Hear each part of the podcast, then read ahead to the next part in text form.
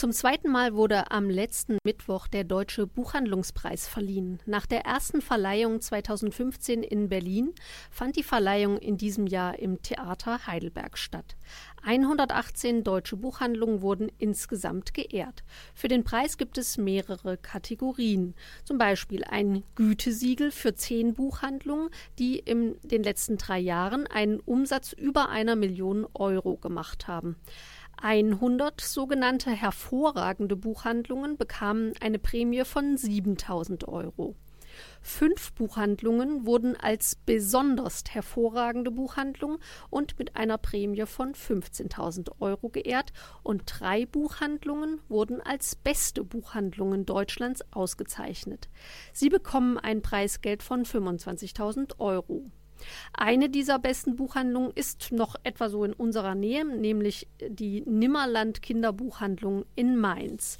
Die anderen zwei besten Buchhandlungen sind Böttger in Bonn und die Friedrich Wagner Buchhandlung in Ueckermünde.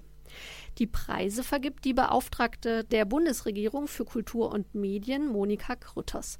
Und unterstützt wird Monika Grütters dabei von den Buchinstitutionen der Kurt-Wolf-Stiftung und dem Börsenverein des deutschen Buchhandels. Wer kann da eigentlich dabei mitmachen? Welche Buchhandlungen? Ähm, das sind die, die unabhängig und inhabergeführt sind und die ihren Sitz in Deutschland haben. Und was wird da eigentlich genau ausgezeichnet? Der Deutsche Buchhandlungspreis wird an Buchhandlungen für besondere Leistungen in den folgenden Bereichen vergeben. Kulturelles Veranstaltungsprogramm, Engagement bei der Lese- und Literaturförderung, literarisches Sortiment und innovatives Geschäftsmodell. Eine achtköpfige Jury unter der Leitung von Iris Radisch entscheidet darüber, welche der Buchhandlungen die Preise verdient hat.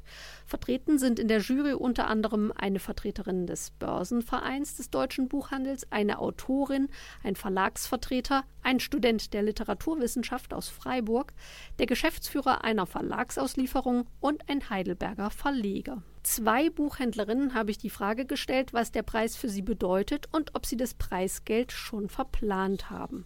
Regine Kaiser-Götzmann von der Tiefburg Buchhandlung in Heidelberg in Heidelberg-Handschuhsheim hat Folgendes geantwortet. Der Preis bedeutet uns sehr viel. Wir finden es ganz toll, dass ein zweites Mal hintereinander den Preis erhalten haben. Also letztes Jahr und dieses Jahr. Wir haben eigentlich gedacht, ach, das hat überhaupt keinen Sinn, sich da nochmal zu bewerben. Aber wir sind ja aufgefordert worden, also haben wir es gemacht.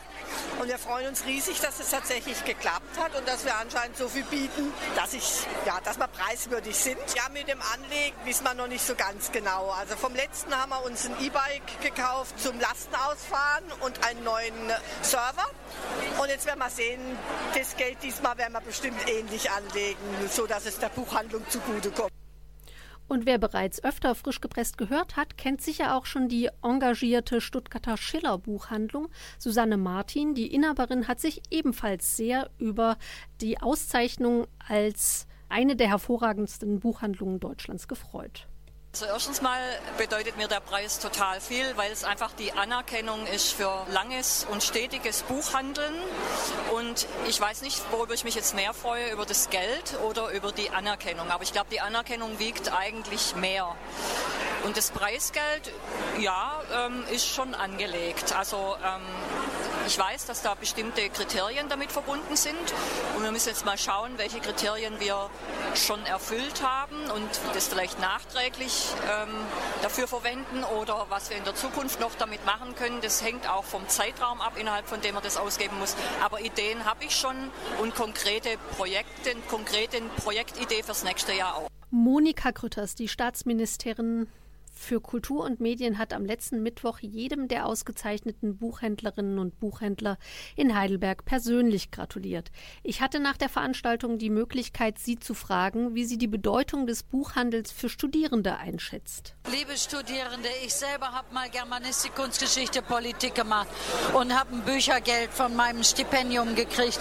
Und was ich damit gemacht habe, ich bin in die nächste Buchhandlung und habe dort geguckt, was es für tolle Bücher gibt und die habe ich dann gekauft gekauft, erworben, gepflegt, bearbeitet, bis heute in meinem Regal verwahrt. Und ich gucke immer wieder rein und ich brauche die auch. Und im Netz einen Treffer zu landen, das kann jeder.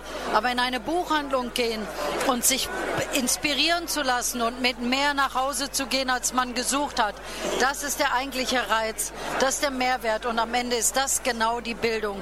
Die Bildung des Herzens, die Bildung des Kopfes und natürlich auch ein Stück Demokratie und Vielfalt.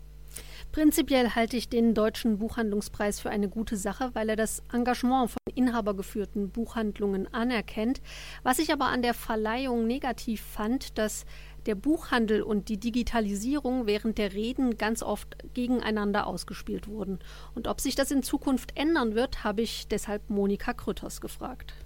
Ja, es gibt ja viele stationäre Buchhandlungen und zwar nicht die großen. Ketten, es sind eher die pfiffigen, äh, inhabergeführten Buchhandlungen, in denen man sieht, dass sie clevere Geschäftsmodelle entwickeln, die sowohl den digitalen Weg als eben auch das analoge Buch verbreiten. Und äh, die Kombination von beiden, glaube ich, ist zeitgemäß. Leute wie ich brauchen die Begegnung mit dem Buch, um dann zu sehen, was möchte ich eigentlich. Und es gibt solche, denen geht es um die zielgenaue Suche und denen geht es um den Service, denen geht es darum, sich im Netz zu, in, zu bewegen. Und das eine schließt das andere ja nicht aus. Insofern ähm, kann es nur darum gehen, dass der Verbraucher sich selber ehrlich prüft und sagt, will ich mehr als nur die Antwort, die mir ein Algorithmus gibt und möchte ich vielleicht, dass mich ein Buchhändler ein bisschen vom Wege abbringt und ich dadurch die Ortskenntnis erhöhe. Aber ich glaube, die Zukunft liegt darin, beides miteinander clever zu kombinieren.